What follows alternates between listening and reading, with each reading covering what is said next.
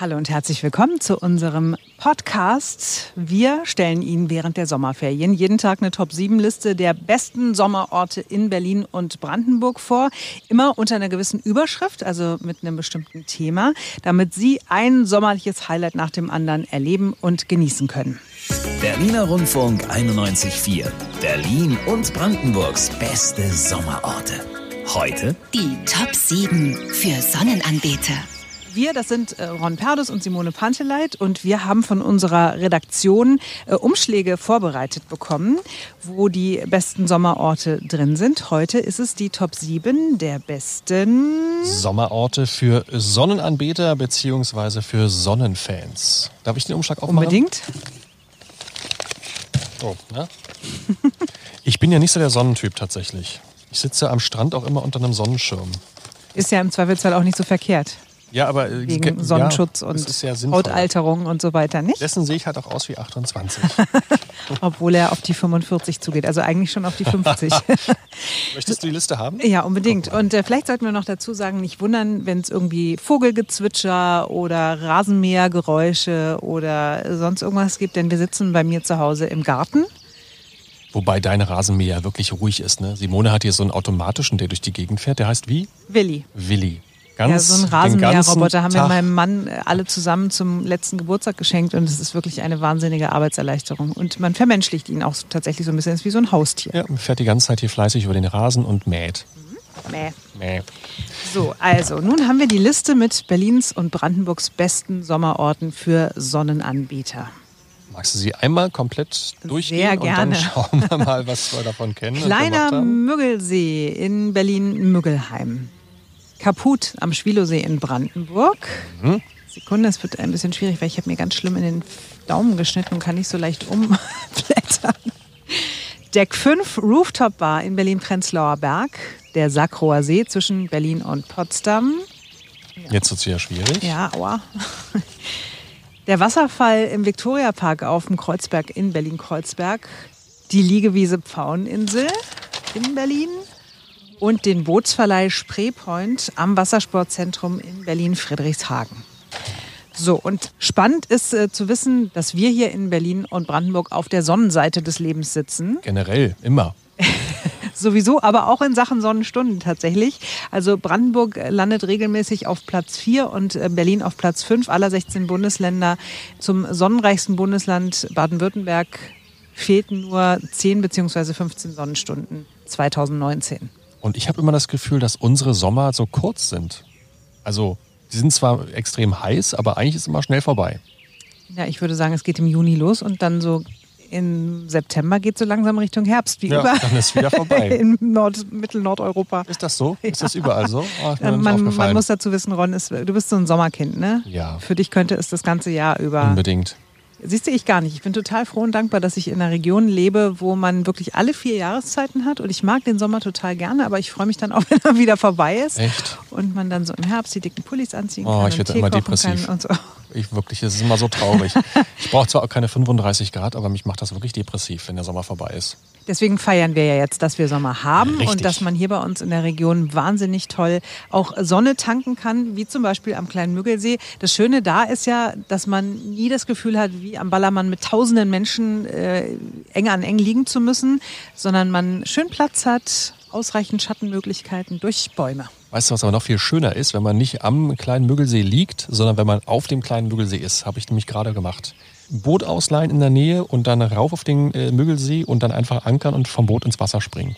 Brauchst du da einen Bootsführerschein für? Nein, das ist das Schöne. Man kann tatsächlich da an fast jeder Ecke irgendwo ein Boot mieten, auch ohne Führerschein. Sogar mit Motor? Ja, das ist gar kein Problem. Die Dinger sind natürlich nicht schnell, aber für, ich sag mal so, über den Müggelsee fahren reicht es vollkommen aus. Und muss man da irgendwelche Regeln kennen? Also, also rechts vor links oder sowas? Gilt das auch auf dem Wasser? schon schön, wenn man sich so ein bisschen an die Regeln hält. Es gibt natürlich Regeln, es gibt ein paar Verkehrsschilder. Also bei richtig guten Bootsverleihen bekommst du immer so eine kleine Mappe mit, wo dann zumindest die wichtigsten Zeichen erklärt sind, weil du musst ja auch wissen, unter der Brücke durchfahren, darf ich da in der Mitte durchfahren, oder muss ich mich rechts halten, wen darf ich überholen, wer hat Vorfahrt, Segelschiffe zum Beispiel haben immer Vorfahrt oder auch so Kajakfahrer und so, was die Schwächeren sind auf mhm. dem Wasser. Mhm. Da musst du immer aufpassen. Und natürlich Fahrgastschiffe auch, die großen Dampfer. Da darfst du auch nicht einfach mal sagen, ach, den überhole ich noch oder so. Und ansonsten gilt es wie auf der Straße, rechts fahren halt, ne? Und dann links überholen. wenn man überholen kann. Aber mit so einem Führerschein freien Boot kannst du niemanden überholen. Das tuckert ganz langsam. Aber da hast du ganz gut Sonne getankt, ne? Am Wochenende. Dem ja, irgendwie schon so ein bisschen. Obwohl ich immer quasi unter dem Schirm saß, tatsächlich die ganze Zeit. Kaputt am Schwilosee. Also ich möchte grundsätzlich den Schwilosee einmal äh, wärmstens empfehlen. Ich war So äh, vor nicht allzu langer Zeit zu einer Hochzeit eingeladen in Potsdam in so einer ganz kleinen Kapelle, die aber irgendwie entweiht wurde, also dass man auch als Nichtchrist darin sich trauen lassen kann, hat so eine normale standesamtliche Trauung. Und dann sind alle auf dem Boot und sind dann über den Schwilosee zu diesem Hotel gefahren, wo dann die Feier war und es war einfach unfassbar schön. Wo ich gedacht habe, ich muss da sofort wieder hin, eigentlich muss ich da hinziehen. Ja, es gibt da direkt, also es gibt am Schwilosee auch so ein paar Villen mit direktem Wasserzugang. Mir reicht ja auch ein kleines Hexenhäuschen. Ich Ja. brauche keine Villa. Ich hätte gern so eine Villa. See hätte ich halt gerne. Das ist das, Das wäre ein Problem. Traum, oder? So mit eigenem Seezugang. Dann warst du aber in diesem Hotel, aber du warst noch nicht am Strandbad kaputt. Nein. Das Nein. musst du machen. Das ist wirklich echt extrem schön. Das ist genau deins, weil da ist vorne am Eingang Gastronomie. Das ist so ein, ja, wie soll ich das erklären?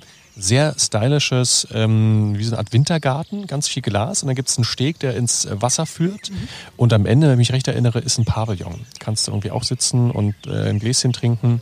Wir wollten da tatsächlich unsere Hochzeit feiern letztes Jahr. Aber war zu teuer. Ja, also sie haben die Preise geschickt, dachte ich so, nee, das geht nicht, können wir uns gar nicht leisten. Sind wir ausgewichen auf dem Bauernhof, war auch schön. Und das Schöne an Kaput ist halt, es ist nur rund 50 Kilometer von Berlin entfernt. Also bei normalem Verkehr fährt man eine Stunde hin. Das ist echt. Es geht schnell. Also auch mit Kindern im Sommer ist das absolut machbar. Was die Redaktion mit rausgesucht hat und was ich, glaube ich, wirklich großartig ist, Deck 5, die Rooftop Bar in Prenzlauer Berg, oben auf dem Parkhaus. Und zwar von den Schönhauser Allee-Arkaden drauf. Tausendmal gehört. Ich war noch nicht einmal da oben, aber es muss gigantisch sein. Es ist Berlins höchste Strandbar und das Coole ist, da sind 2020 nochmal 10 Tonnen Sandstrand aufgefüllt worden. Also man kann da oben tatsächlich die Füße im Sand verbuddeln, während man da sitzt und seinen Cocktail schlürft. Und ich habe das in Berlin äh, tatsächlich noch nicht auf dieser Deck 5 Rooftop Bar äh, erlebt, sondern in der Monkey Bar da am Zoo.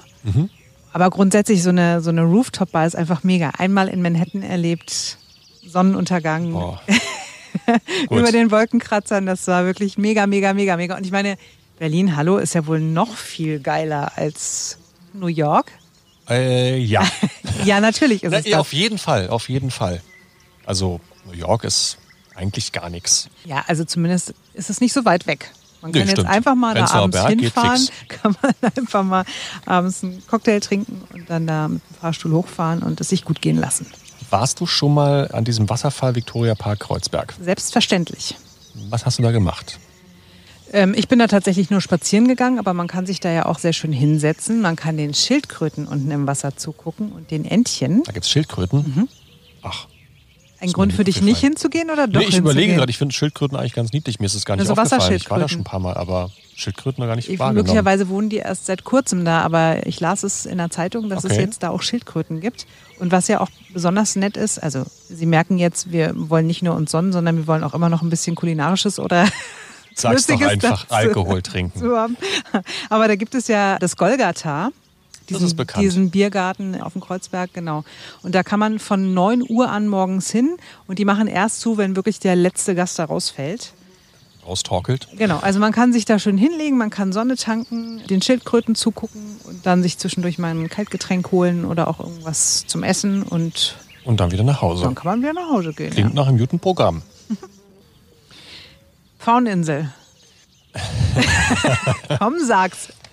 Naja, also Man kann da hört ja nicht nur toll, zu, man oder? kann da nicht nur toll sonnen, man kann da auch tolle erste Dates haben. Nee, das ist nicht das erste Date. Also ich habe die Fauninsel auf meiner Liste der Aktivitäten für erste Dates, also für die ersten fünf Dates quasi. Ah, okay. Wenn man sich mit jemandem öfter trifft, dann steht die Fauninsel mit drauf. Also ich mache immer erst, Gott, hoffe, hoffe, er hört nicht zu.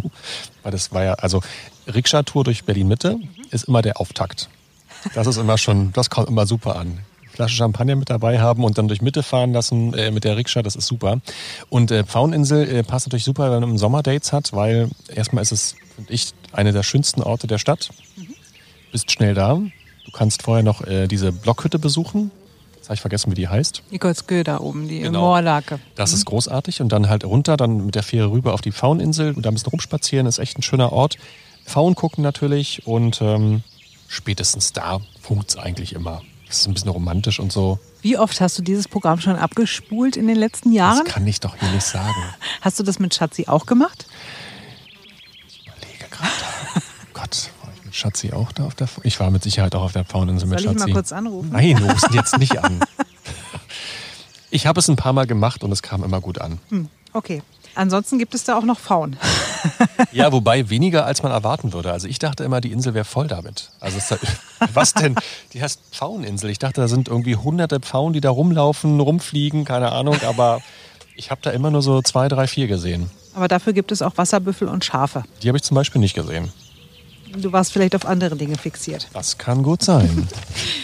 Ja, und äh, all diese Informationen finden Sie auch nochmal in ausführlicher Form, nämlich schriftlich niedergelegt, zusammengefasst auf unserer neuen Internetseite berlinerrundfunk.de.